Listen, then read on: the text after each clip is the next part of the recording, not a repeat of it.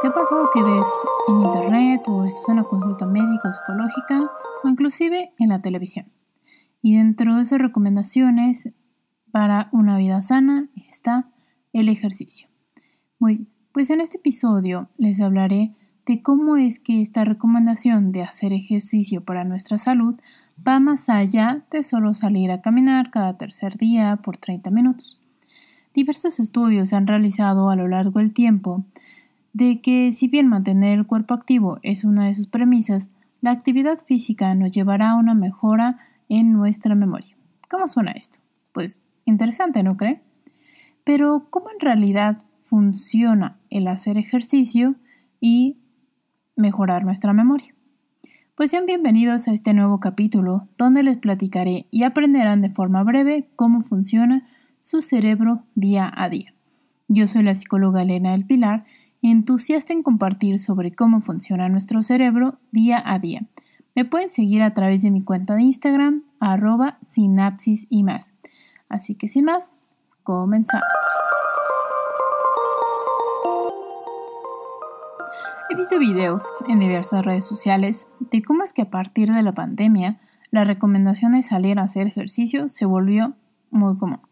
Tanto que algunos decidieron hacer parodia al respecto, pero bueno, sabían que aquellos que se convirtieron a menos activos por la pandemia de COVID reportaron poca salud mental y depresión. Sin embargo, de forma, algunos dirán, irónica, o más bien interesante para mí, aquellos que no hacían ejercicio de forma regular antes de la pandemia no mostraron un cambio en su estado de ánimo. Aunque el estudio realizado por Jacob Meyer de la Universidad del Estado de Iowa no menciona si había un estado de ánimo previo, ya sea depresivo o ansioso, pues nos hace ver que el no hacer ejercicio impacta en nuestra vida diaria y más que nada en nuestra salud. Y así que iniciar haciendo ejercicio pues nos da muchos beneficios. Pero bueno, para nuestro cerebro, para nuestro cuerpo, ¿qué significa hacer ejercicio? Su funcionalidad va más allá de una distracción. El ejercicio trae consigo beneficios preventivos y complementarios, por ejemplo, para el deterioro cognitivo, en algunos casos, la esquizofrenia, ansiedad y depresión. En el caso de las últimas dos, son las más exploradas. Y ojo, en el caso de la esquizofrenia, forma parte de sus, mm, podríamos decir, tratamientos, ya que al haber una predisposición a padecer esquizofrenia, pues no hay una forma de que se anule, en este caso, este tipo de enfermedad psiquiátrica. Así que cuando nosotros decidimos salir e ir al gimnasio, ya sea el del parque o con esos gimnasios que están al aire libre o seguir una rutina de YouTube, nos va a mejorar nuestro estado de ánimo. Tanto que especialistas en la psicología del ejercicio como Brett Gordon menciona que es un suplemento a los tratamientos farmacológicos para la depresión. Y a un punto clave de sus investigaciones está en que los medicamentos, al tener efectos como el aumento de peso, el ejercicio puede contrarrestar este fenómeno. Otro de los beneficios que trae consigo el hacer ejercicio está en la mejoría de la concentración, en la sensación de un logro e inclusive en la mejora de las relaciones sociales. Pero para que este fenómeno suceda, el ejercicio va a producir una serie de cambios en nuestro cerebro y la clave está en el PDNF. ¿Qué es esto? A continuación les hablaré sobre qué es esta proteína que va a ser tan importante para nuestro cerebro. Factor neurotrófico derivado del cerebro, más conocido por sus siglas en inglés BDNF. Brain Derived Neurotrophic Factor. Es una proteína que resulta ser la neurotrofina que tiene una mayor expresión en el cerebro, principalmente de los mamíferos. En especial se va a encontrar en el área de la corteza cerebral, lo que está un poquito más cerca de nuestro cráneo. y también se va a encontrar en el hipocampo. Se ha mostrado ser una de las neurotrofinas más importantes en los procesos ya sea como el aprendizaje, la memoria y también va a ser parte del pensamiento. Algo muy importante es de que en el caso de la memoria va a tener un rol muy importante en la memoria a largo plazo. Chelsea Stillman desarrolló un, este, un resumen, una revisión, perdón, sobre cómo es que este PDNF se va a encontrar a partir del inicio del ejercicio. En este caso, se ha encontrado en algunas personas que hay un incremento de, este, de esta proteína. Pero en este caso, Chelsea Stillman va a llegar un poco más allá. Lo que ella hizo fue dividir en grupos de edades, así como niveles de acción. En el caso de los jóvenes, entre los 6 años hasta los 17 años, el efecto del BDNF va a afectar, bueno, no es que afecte, sino va a influir en las estructuras como eh, la sustancia blanca y las funciones del cerebro. De igual forma, en el volumen del hipocampo. En el caso de la eh, sustancia blanca, lo que ayuda, hay que recordar que la sustancia blanca son las conexiones, son los axones, que a su vez pues, van a permitir conectar una área sobre otra. En el caso del el hipocampo o el volumen del hipocampo, pues va, obviamente, al estar asociado el hipocampo a la memoria, pues esto va a tener una implicación en pues mejorar esta capacidad de poder recordar la información que previamente aprendimos. En el caso de las personas alrededor de 18, de 50 y más, se encontró que este ejercicio, en el caso obviamente también de un incremento en esta proteína llamada BDNF, va a encontrarse en el volumen hipocampal, o sea, memoria, en el volumen cortical, en la sustancia blanca y en la estructura del cerebro. ¿Qué significa? Que si nosotros a los 18, 20 años o a los 50 empezamos a hacer ejercicio, el BDNF va a aumentar en estas áreas, ayudándonos inclusive a nuestro estado de ánimo, a la memoria, a las estructuras relacionadas con la corteza cerebral y su conectividad entre las diferentes áreas de nuestro cerebro. De igual forma, nuestro sueño se va a ver beneficiado a partir del ejercicio. Así que este va a ser una clave. El BDNF es una clave y va a depender, depende del momento en que hagamos ejercicio, sus beneficios.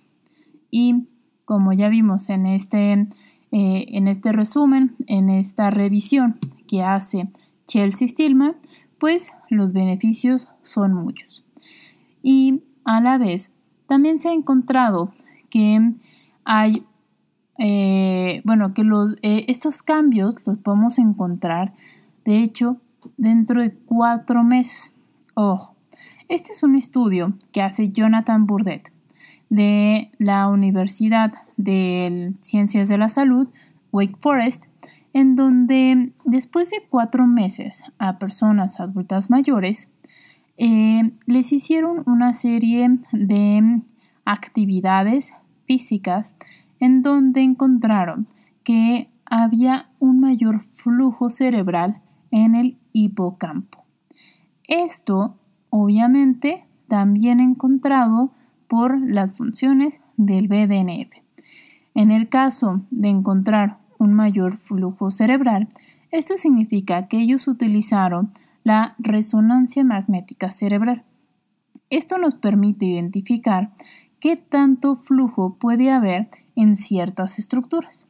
En este caso, pues se encontró que el hipocampo va a ser una de esas estructuras en donde hay un aumento en su, eh, en su flujo. También se encontró en, este, en esta investigación, o Jonathan Burdett encontró que hay una mayor conectividad en el hipocampo con la corteza cingulada anterior.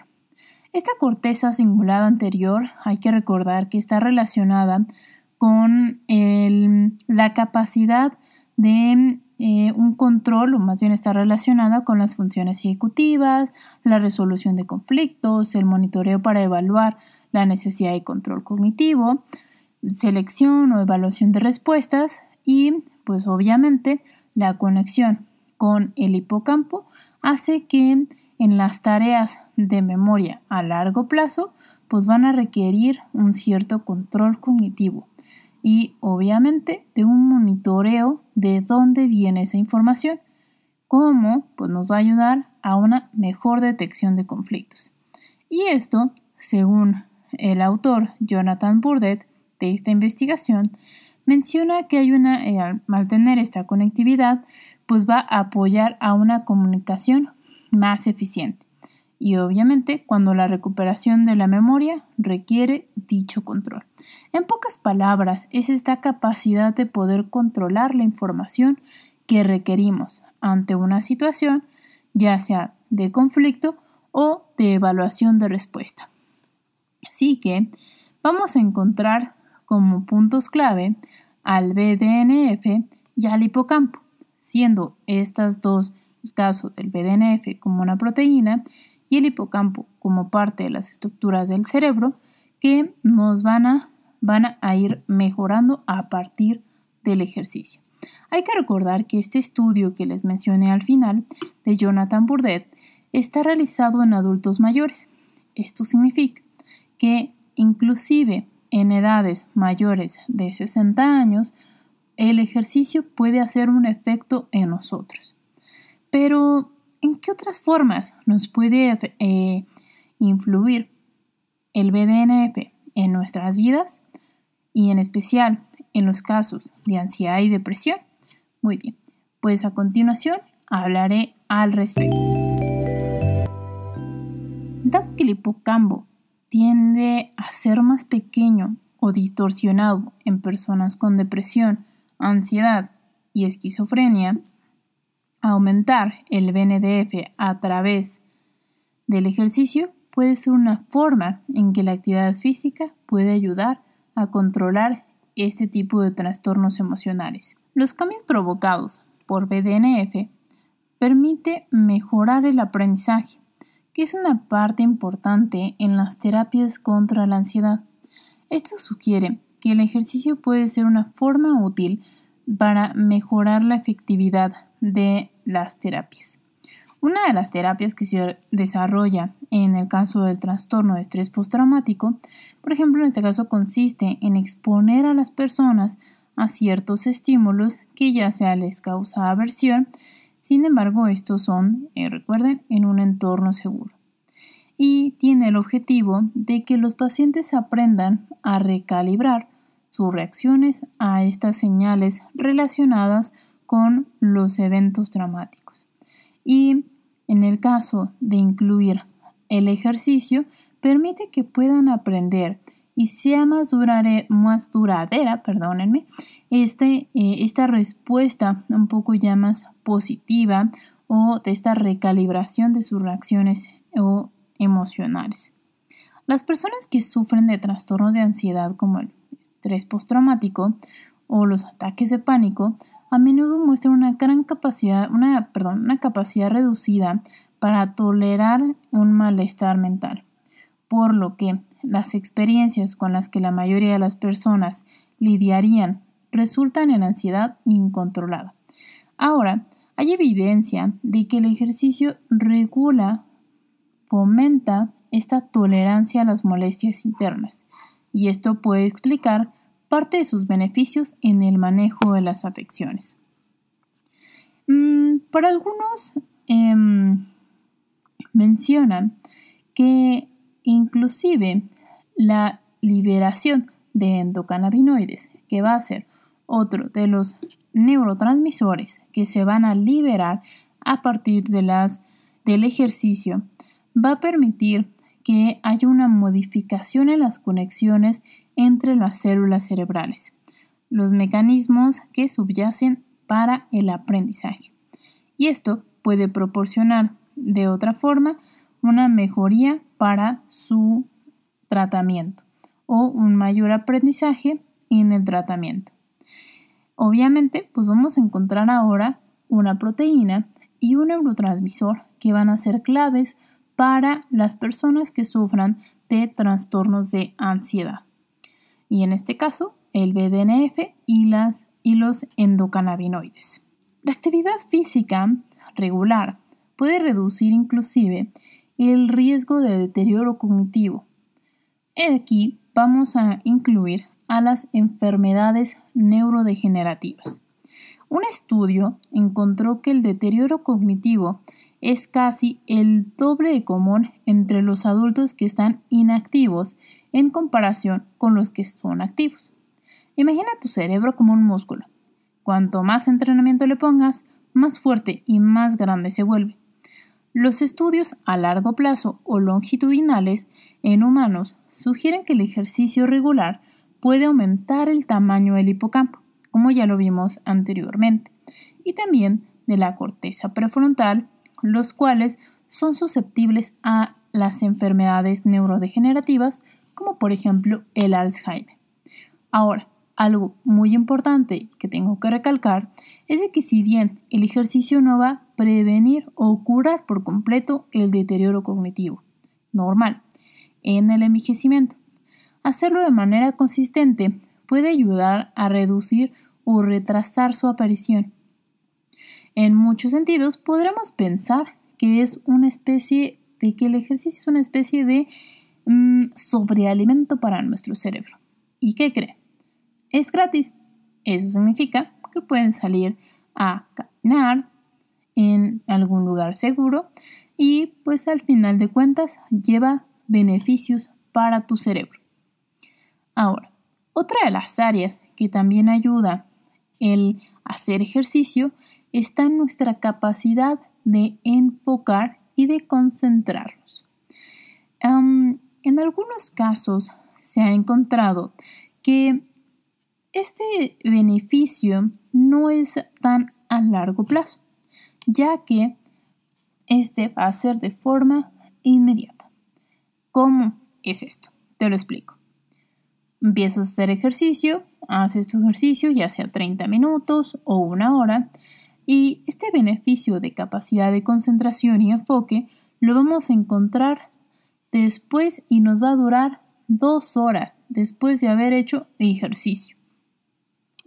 Obviamente, pues esto tiene que ver porque hay un aumento en nuestra respuesta cardíaca, em, esta sensación que también vamos a llamar un poquito adrenalina, los que nos va a permitir tener una mayor capacidad de concentración. Así que, si bien, como mencionaba, no es una situación que se haya visto que dure demasiado, pero imagínate que si esto lo hacemos todos los días o de forma regular, pues nuestra capacidad de atención puede ser más frecuente. Pero ahora yo sé, como psicóloga, que hay diferentes retos que todos tenemos. Pero ¿cómo podemos manejar la, desmotivación ante el no querer hacer ejercicio? En este caso, pues les voy a mostrar o les voy a platicar sobre algunas pequeñas acciones que puedes hacer para poder empezar a hacer ejercicio y poder ahora sí que disfrutar de los beneficios que nos ofrece hacer diversas actividades físicas. Así que sin más, comenzamos. La desmotivación y también las condiciones son importantes a tomar en cuenta.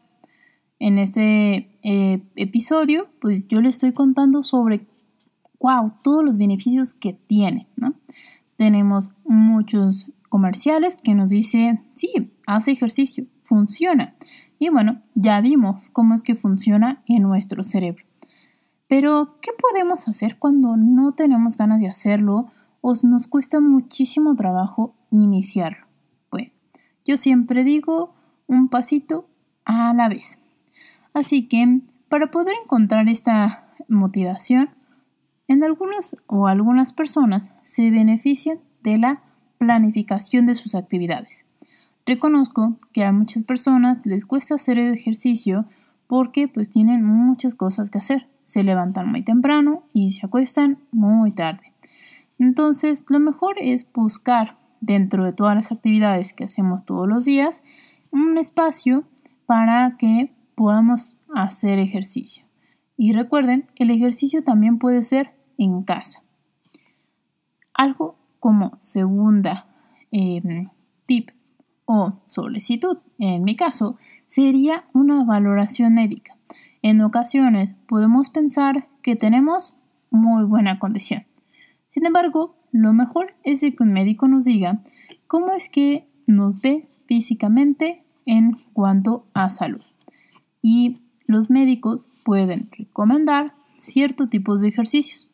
Por ejemplo, puede que haya sufrido alguna lesión en alguna rodilla, en algún tobillo o presentes cansancio inclusive en las piernas. Hay diversos ejercicios o actividades que te permiten un movimiento y sin afectar, por ejemplo, esta pesadez en las piernas. Como tercero, plantea objetivos que sean razonables. Si bien conocemos que hay gente que hace maratones y parece que no corrió como solamente 10 minutos y parezcan, parecen eh, parezca lechuga por la mañana, pero para poder llegar a hacer ese maratón se empezó haciendo un kilómetro. Así que si tu cuerpo solamente tiene la capacidad para hacer un kilómetro o medio kilómetro o 100 metros, empieza por esos objetivos que son razonables. También hay que incluir en la intensidad, en el volumen, por ejemplo, aquellos que van a los gimnasios, pues lo más importante es empezar por pesos pequeños. Otra de las eh, tips que, eh, bueno, más allá de tips, algo a considerar cuando se hace ejercicio es de que al momento de planificar, como lo mencionaba al principio, pues también hay que planificar la progresión. Y esto se obtiene gracias a, a expertos sobre el ejercicio físico, que nos van a ir identificando cómo es que podemos seguir mejorando nuestras rutinas de ejercicio, ya que al momento de hacer un ejercicio por un determinado tiempo, pues simplemente pues deja de tener un cierto efecto. Así que ir aumentando en magnitud o en intensidad, siempre y cuando sea razonable y con una supervisión, pues va a permitir que haya una mejora en tu ejercicio. Ahora, como quinta eh, tip o mención está en que practiques de forma regular. Si tú dices, hoy hago ejercicio y hasta dentro de tres semanas quieres volver a hacer el mismo ejercicio, pues te va a costar muchísimo trabajo. Así que siempre procura que sea de forma regular. Y es importante también mencionar como sexto tip que sea algo que te cause satisfacción y te divierta. Porque ¿qué sería si es una actividad que no disfrutamos y que no nos resulte satisfactorio? Pues obviamente vamos a dejar de hacerlo. Algo interesante respecto a la iniciación de la actividad, se ha encontrado que el hacer poquito también nos ayuda para nuestro cerebro. Un estudio realizado por Jacob Linderheimer del Departamento de Kinesiología de la Universidad de Georgia, más bien, más allá de un estudio, es un metaanálisis. Es un conjunto de investigaciones que se analiza nuevamente los datos. En este caso, encontraron que aquellas eh, personas que presentaban diversos problemas de salud mental, el simplemente hecho de hacer algo, cualquier cosa, les permitía tener una mejor sensación. Incluso, ¿se acuerdan que hace rato les mencionaba la parte de la atención? pues esa fue una de las más importantes, ya que al momento de estar haciendo ejercicio, pues su atención se enfocaba en el mismo. De igual forma, esto, eh, bueno, encontraron que les impidió rumiar sobre su condición. En este caso, no se especificado qué tipo de problemas de salud mental, de salud mental perdón, estaban ahora formaban parte de esta investigación, ya que lo toman como un contexto en general.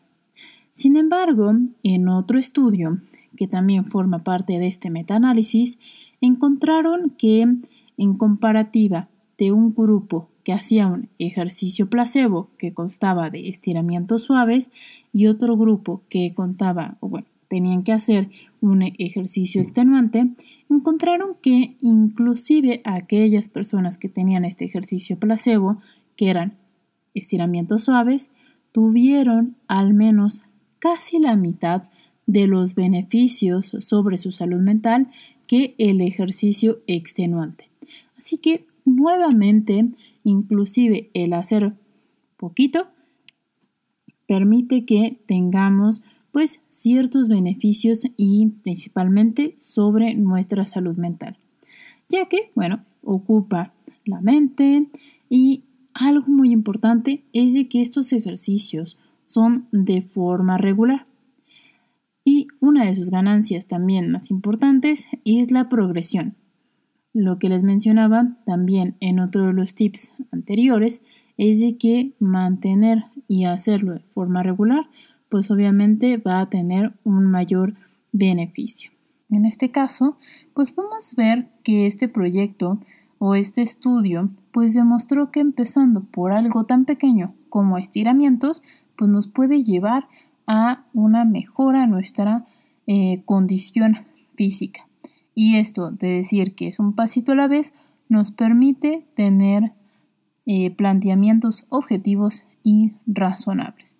Pero ustedes me dirán, bueno, ¿y qué puedo hacer? Estiramientos suaves puede ser una de las primeras actividades. Pero también tenemos algo bien bonito que es la danza. La música, bailar, girar, mover las manos, las piernas, nos hará quemar calorías, sin duda, pero también nos hará ir a generar un estado de concentración en ver a la maestra de la clase, al maestro de la clase, junto con la música. Así que también es una forma de empezar a mover nuestro cuerpo. También puede que, y hay que ser conscientes, de que a veces no deseamos salir de casa.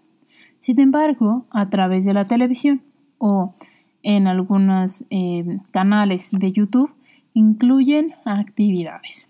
Así que puedes hacer actividades en tu propia casa. Pueden ser actividades, hay, ciertos em, entrenadores que ponen actividades sencillas y prácticas para diversos tipos de personas. Por ejemplo, adultos mayores que en algunos casos pues, van a requerir sillas o que tengan la capacidad de poder hacer otro tipo de actividades, también los vas a poder encontrar en este tipo de plataformas. Y lo más importante es de que siempre tomes eh, un punto clave, por ejemplo, pues puede ser que en los comerciales, puede que estés viendo alguna película y en los comerciales puedas hacer alguna actividad, ya sea sentadillas, sonará un poco absurdo, pero pues lo más importante es iniciar el ejercicio.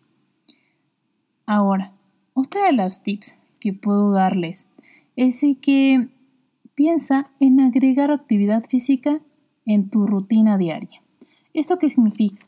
Si tú quieres ir al súper o quieres ir al mercado o quieres ir a la cafetería que está cerca de tu casa o cerca de tu trabajo, en vez de utilizar el carro, puedes ir caminando.